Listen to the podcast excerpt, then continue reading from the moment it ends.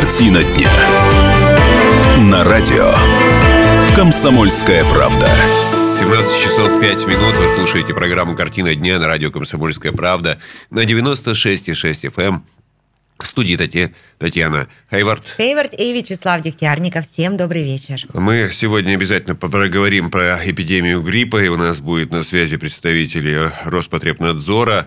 Мы об этом поговорим. предупреждают, что мы стоим на пороге эпидемии. Мы поговорим вообще, в принципе, на много медицинских тем, в частности, как вызвать врача на дом, а в связи с эпидемией это становится совершенно актуальной. Вот, э, поговорим про заседание Пермской городской думы, которое сегодня состоялось, и, надеюсь, успеем поговорить про эту э, очень шумную историю, которая развивалась вначале в соцсетях, а затем и в средствах массовой информации про охотников. Про охотников, а, главу поселения, который был сфотографирован с медведем, и ходили слухи, что он убил медведя в берлоге. Так ли это? Мы, наш журналист Вероника Рангулова попыталась узнать, и она поговорила с Василием Утробиным, героем этих фотографий. Ну, а сейчас узнаем, какая у нас в Перми погода. Пермская погода. А погода в Перми сейчас минус 12, но ощущается как минус 17, предупреждает Яндекс Погода. А вечером и ночью погода останется без изменения, а вот утром похолодает. Уже будет не только ощущаться как минус 17, на самом деле будет минус 17 градусов. А в среду днем 17, четверг минус 19 и так далее. Так что наступает полноправная холодная зима. Ну что ж, эта зима, может быть, и должна была в конце концов наступить. Э, ничего страшного в этом нет. Будет завтра ощущаться как минус 17. А, вернее, будет Нет, настоящий уже будет минус 17, да. а вот как, как, как будет ощущаться, мы узнаем именно завтра. Давайте мы сейчас посмотрим, что у нас происходит с нашим здоровьем.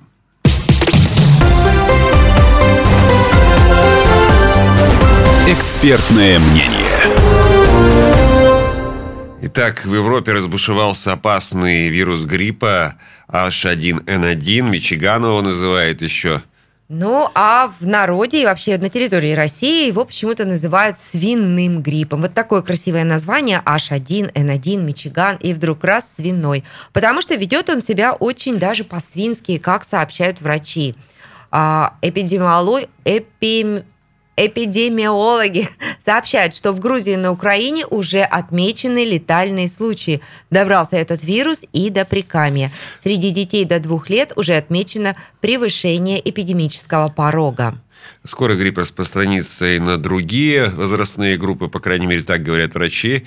И обычно это бывает через э, 2-3 недели после выхода школьников с зимних каникул. Э, Надеюсь, что сейчас будет на связи заместитель начальника эпидемиологического отдела Краевого управления Роспотребнадзора Натальной, Наталья Вольтшмидт. И мы узнаем у Натальи, как сейчас обстоят дела в Пермском крае и э, собирается ли Роспотребнадзор в очередной раз э, закрывать э, детские сады, школы, как это бывает при каждой эпидемии. А мне интересно, а закрывают ли вообще в принципе места для взрослых? Э, Наталья у нас на связи. Наталья, э, добрый вечер. Добрый вечер. Э, Наталья, скажите, пожалуйста, вот сейчас как обстоит ситуация? Вот этот, э, мы все слышали про этот опасный вирус N1, э, H1N1, да, да. H1N1, и все вот... э, Слава, говори уж по-простому, свиной грипп. Да, свиной грипп. Все так переживают по этому поводу, тем более, что вот в Грузии, на Украине уже есть и смертельные случаи. Э, На самом деле э, все вирусы гриппа опасны, все они э, вызывают достаточно тяжелую клиническую картину. Но, м, к счастью, по данным научно-исследовательских институтов, которые исследовали уже первые вирусы, мы видим, что вирусы, которые циркулируют на территории Российской Федерации, совпадают с вакцинными штаммами. То есть будем надеяться, что э, те люди, кто привиты против гриппа, а это практически 50% населения края, они будут защищены от э, самого опасного заболевания. Но на сегодняшний день у нас ситуация еще не расценивается как эпидемическая. За прошедшую неделю в крае зарегистрировано чуть более 19 тысяч случаев заболеваний гриппа ОРВИ. Э, Также э, в городе Перми зарегистрировано 9 случаев, 9 тысяч случаев эм, заболеваний. И превышение эпидемического порога отмечается только за счет возрастной группы детей от 0 до 2 лет. А можно сказать, что мы на пороге эпидемии? Ну, Может действительно, разрастись е- эпидемия? Э, рост заболеваемости по сравнению с прошедшей неделей есть, то есть в ближайшее время следует ожидать нам уже э, эпидемического подъема, но на сегодняшний день говорить об эпидемии пока рано. Наталья, тогда, а, пожалуйста, скажите нам, какие основные симптомы, на что мы должны обратить внимание? Что делать? Чем опасен вот этот свиной грипп? Вы же говорили, что есть вот летальные исходы. Это мы говорили. Нет, это Слава говорил. Э, Грипп опасен, э, во-первых, тяжестью клинической картины. Для него характерен высокий подъем температуры практически до 40 градусов, острейшее начало заболевания, ломота в суставах и мышцах, э, боли в глазных яблоках, э, сухой кашель, боли за грудиной. В отличие от э, других ОРВИ, при гриппе, как правило, с начала заболевания не бывает катаральных явлений и насморка нет. А меры профилактики, ну, как я уже сказала, основная мера профилактики это э, Вакцинация? гриппа, это вакцинация, да. А для тех, кто не сего- успел? На сего- да, да, для тех, кто не успел или не захотел, э, сейчас можно применять меры неспецифической профилактики. Это использование противовирусных э, препаратов, иммунокорректирующих препаратов, витаминов, но А назначать эти препараты должен А, назначать должен но, к врач. сожалению, да, я не, я не могу посоветовать. И в каждом конкретном случае должен назначать такие лекарства только врач. Ну и общеизвестные меры профилактики, о которых тоже не нужно забывать, это эм, медицинские маски, если есть необходимость э, ухаживать за больным или посещать какие-то места массового скопления людей, не переохлаждаться, регулярно проветривать помещение, чаще мыть руки с мылом. И самое главное, при появлении вот тех признаков заболевания, которых мы сказали, не заниматься самолечением, обязательно обращаться к врачу. Потому что грипп, в отличие от других ОРВИ, ну, как все знают, но, к сожалению, э, зачастую это игнорируют, опасен своими осложнениями. В первую очередь это развитие пневмонии. Мгм. То есть, если начинаем себя плохо чувствовать, никакого самолечения, никаких надежд, что, ой, может быть, это пройдет завтра, а, и сразу обращаемся к врачу.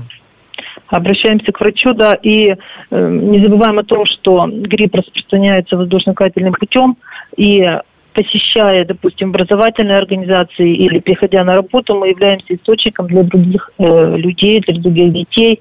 Поэтому очень важно больных детей не отправлять в школу, в детские сады, и самим э, больным не посещать работу.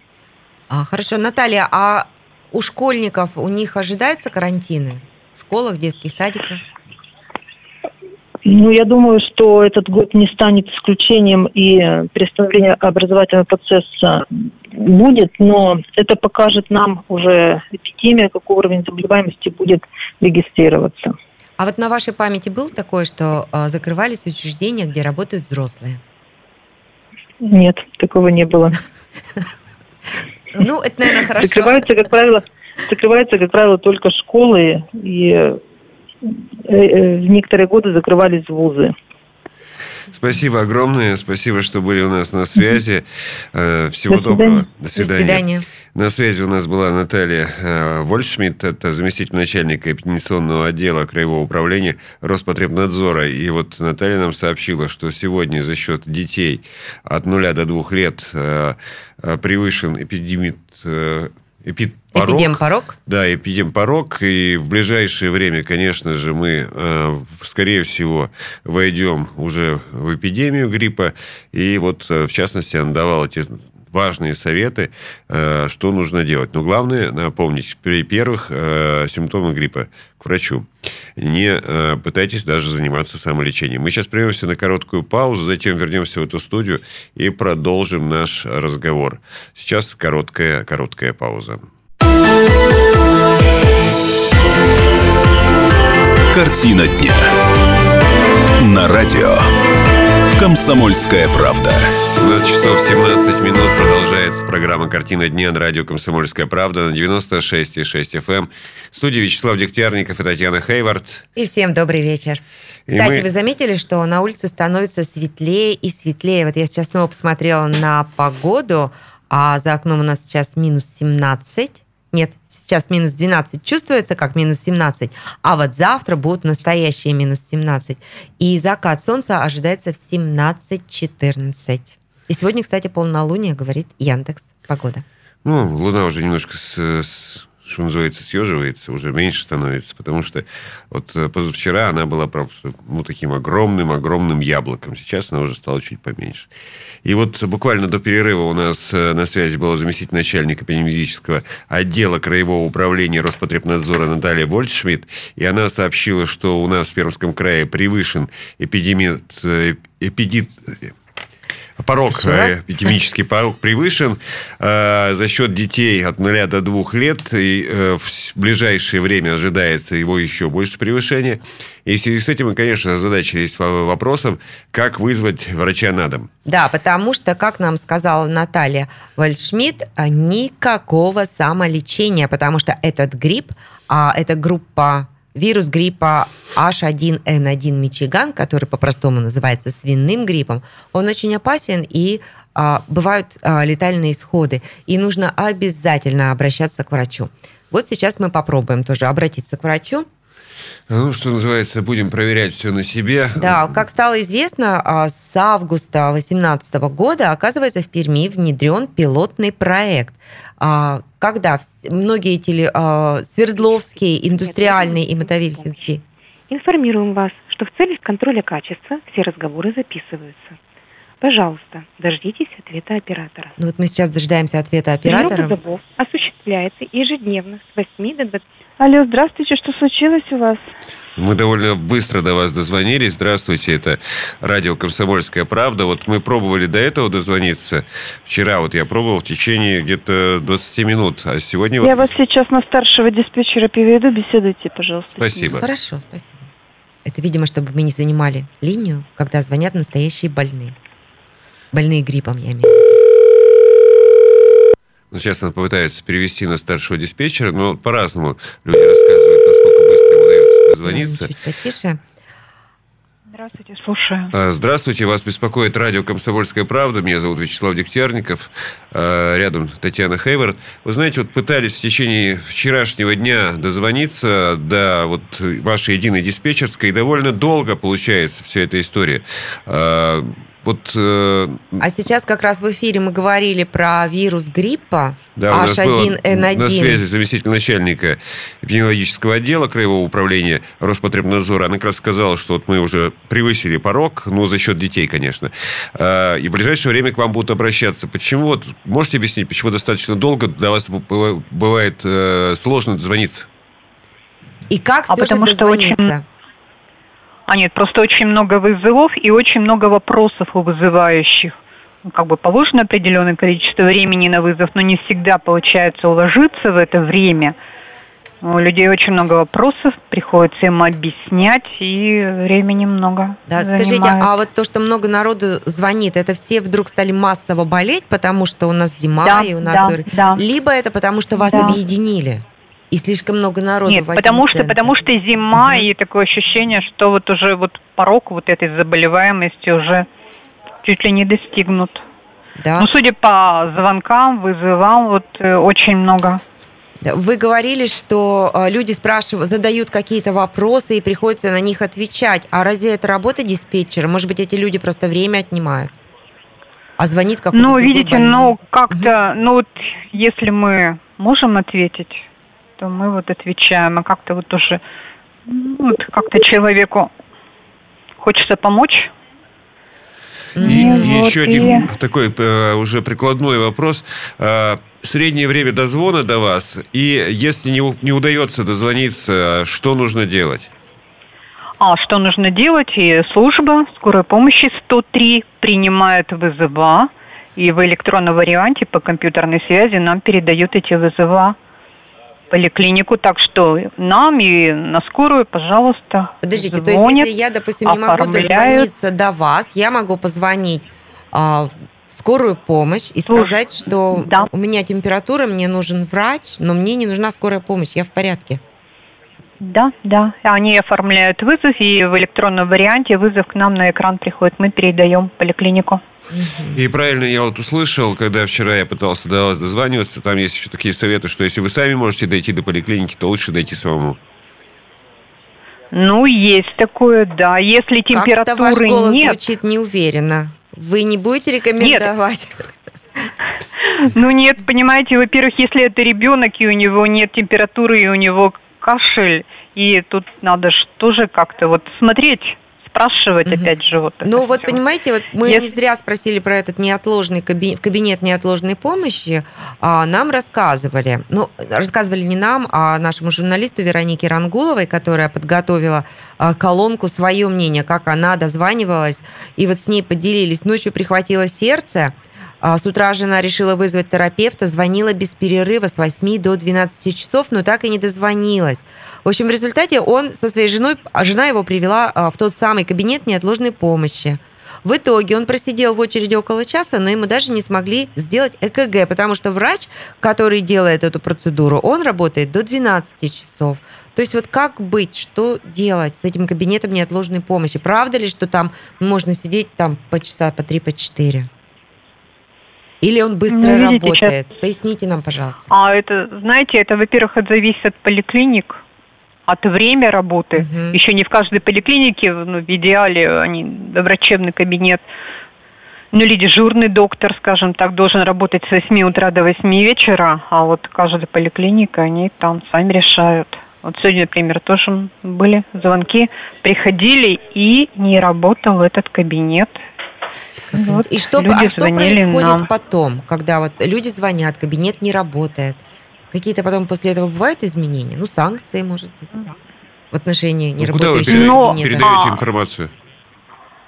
Ну, у нас есть такая, скажем так, ну, как вам сказать, ну, мы записываем жалобы, и эти жалобы потом передаются в поликлинику. Мгм. И Спасибо. последний, наверное, звонок, чтобы вас больше не отвлекать от Вопрос. работы. Вот этот телефон э, 2 44 38 60, это действует, этот телефон для всех районов города, правильно я понимаю? Нет, это три района города. Мотовили, Хинский, Индустриальный и Свердловский. То есть для Мотовилихи, э, Индустриального и Свердловского это 2 44 38 60. Для остальных районов есть отдельные другие телефоны, правильно я понимаю? Да, у них свои номера телефонов. Спасибо огромное. Э, Спасибо, что мы до вас пожалуйста. быстро дозвонились. Меня Ольга. Геннадьевна зовут. И вы, а, какая у вас должность? Старший диспетчер. Спасибо большое, Ольга Геннадьевна. Это было очень информативно. Спасибо вам. Спасибо. До свидания. Итак, как вы слышали, вот в это время дозваниваться можно достаточно просто, но в то же время вот, э, с э, утра до 12. Это А время такое- сейчас 17.20. э, Ну, скажем так, мы стали дозваниваться в 17.20. Так что запомните это время и звоните. Нам взя- взяли трубку мгновенно просто. Не прошло даже двух минут. Ну, то есть, вот вы должны понимать, что существуют некие времена э, такие наплыва а посетителей. Это, конечно же, время с 8 до 12. После 12, как нам вот в том же диспетчерской службе сообщали, время дозвона уже будет гораздо меньше. Там сообщают, что время дозвона обычно бывает 2 минуты. Но вот я пытался вчера дозваниваться после 12 не дозвонился даже после пяти минут ожидания. Ну и вот, как вы понимаете, вечернее время – это время уже спада э, интереса к поликлиникам. Соответственно, люди реже звонят, и вы можете этим тоже воспользоваться. Это такая совершенно сервисная информация. А на сайте «Комсомольской правды» вы найдете еще несколько советов, как правильно дозвониться до врача. А, Смотрите сайт «Комсомольской правды». Один из советов – важно остаться на линии и дождаться ответа. Если вы повесите трубку, а потом снова наберете номер, то снова окажетесь в конце очереди. И что ж, мы прерываемся на короткую-короткую паузу. После короткой паузы мы вернемся в эту студию и продолжим наш разговор.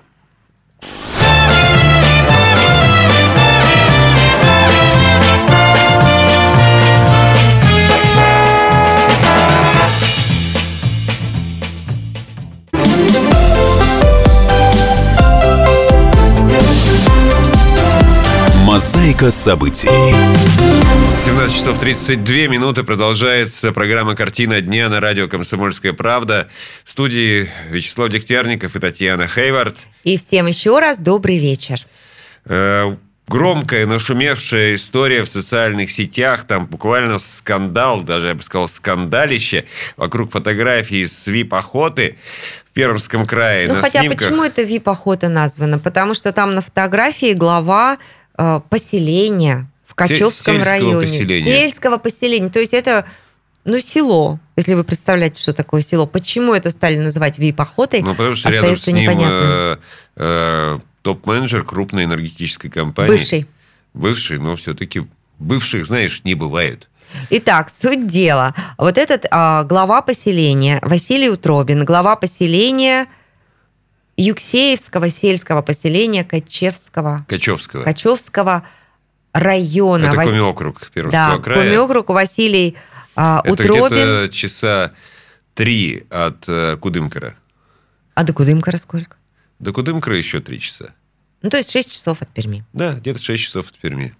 Итак, он запечатлен на фотографии, а, где он находится а, рядом с убитым медведем, позирует, а, и а, если приглядеться, то видно, что там бер- берлога медвежья. И, естественно, а, это сначала было опубликовано в одной из газет, в газете «Местное время», потом это подхватили соцсети, естественно, пошел шум. Ах, наши чиновники, ах, такие сики, готовят, а, убивают медведей, спящих в берлоге. Также там присутствовали фотографии с рысью. А, где правда, где неправда, попыталась выяснить а, наш журналист Вероника Рангулова. Она связалась с Василием Утробиным, который а, дал свои, а, свое мнение по этому поводу. В частности, он говорит, что он вообще понятия не имеет, откуда взялись эти фотографии. Давайте послушаем. Это, это- эти фотографии там, я не знаю, что-то э, я там слишком молодой, скажу. Нет, не, я не помню фотографии точно. Вот эти, что в прошлом году, э, то есть в 2018 году, где-то что-то мы там фотографировали. Его голос звучит немного слабым, но потому что он только сегодня а, вышел из больницы и разговаривал а, с Вероникой из дома, не из больницы, но все равно еще он плохо очень себя чувствует. Как оказалось, фотографии появились в интернете в пятницу вечером, а уже утром в субботу у меня в доме были следователи. Также рассказал а, Василий Клементьевич Утробин. Они все проверили, все посмотрели. Скрывать мне нечего. Шкуры медведей я по дому не развешиваю подтвердил он. А также он сказал, что с Илюшиным и другими охотниками они ходили на охоту на лося, и это было 25 либо 26 ноября 2017 года. Я хорошо запомнила эту дату, сказал Василий Утробин, потому что в тот день у моего друга также на охоте застрелили сына, несчастный случай. Собаки убежали далеко вперед и очень громко лаяли. Мы думали, что они гонят лося, а оказалось, что они подняли медведя. Напомню, это произошло 25 либо 26 ноября 2017 года, как утверждает Василий Утробин.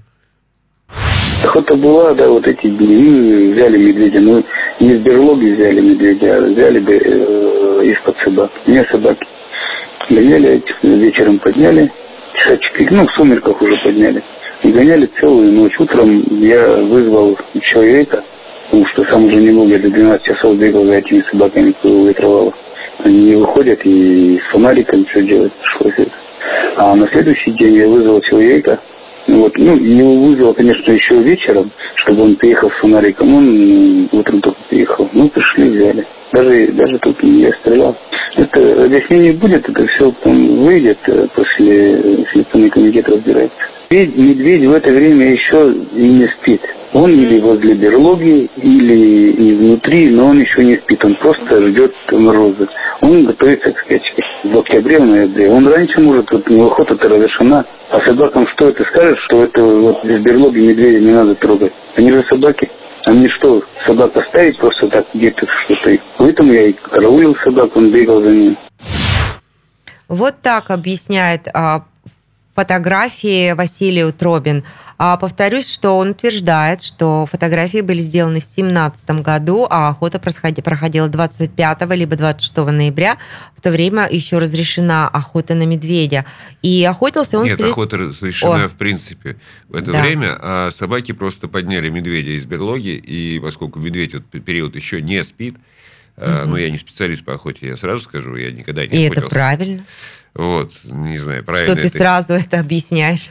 правильно это или нет, но, в общем, в этот период просто собаки подняли, им пришлось медведя, им пришлось э, вот всю ночь э, бродить по, ле- по лесу, гоняться по лесу, собственно говоря, пытаясь оттащить собак от медведя. Да, и также Василий Утробин уверяет, что охотился он с лицензией и никаких законов не нарушал. Охота на медведя разрешена до 31 ноября. А мы всю жизнь охотимся, сказал он нашему корреспонденту Веронике Рангуловой. У нас есть охотничье хозяйство, где мы сами сеем, пашем за собственные средства, заготавливаем корм для животных. И назвал себя и своих односельчан лесные люди. Ну, так оно и есть, наверное, по отношению к жителям Коми-Пермяцкого автономного округа, потому что там действительно совершенно уникальные в этом плане люди. Они а, разговаривают с лесом, они разговаривают с деревом, они знают все в лесу, но это вот особенности именно Коми-округа. У нас кто не занимается? Лесные люди. Мы выросли, выросли в этих лесах все. Камень-пермяки и что они? Да не только камень-пермяки, все охотятся. Все охотятся, кто? Это, это, это у людей в крови. Недоброжелатели есть у каждого. Пусть в этом разберется Следственный комитет, сказал Василий Утробин. И я тоже буду проводить собственное расследование, добавил он. Кто и зачем опозорил меня на весь Пермский край. Также он считает, что его оговорили недоброжелатели. Посмотрим, как будет. Мозаика событий. Мы двигаемся дальше. Женщину а, сегодня сбил автобус, но это уже второй случай. Да, то есть сегодня утром женщину сбил автобус. Это было очередное э, ДТП с участием автобусов. Э, В 8.26 утра автобус номер 80 наехал на молодую женщину прямо на остановке. Сейчас по предварительной информации известно, что девушка подскользнулась и упала на проезжую часть.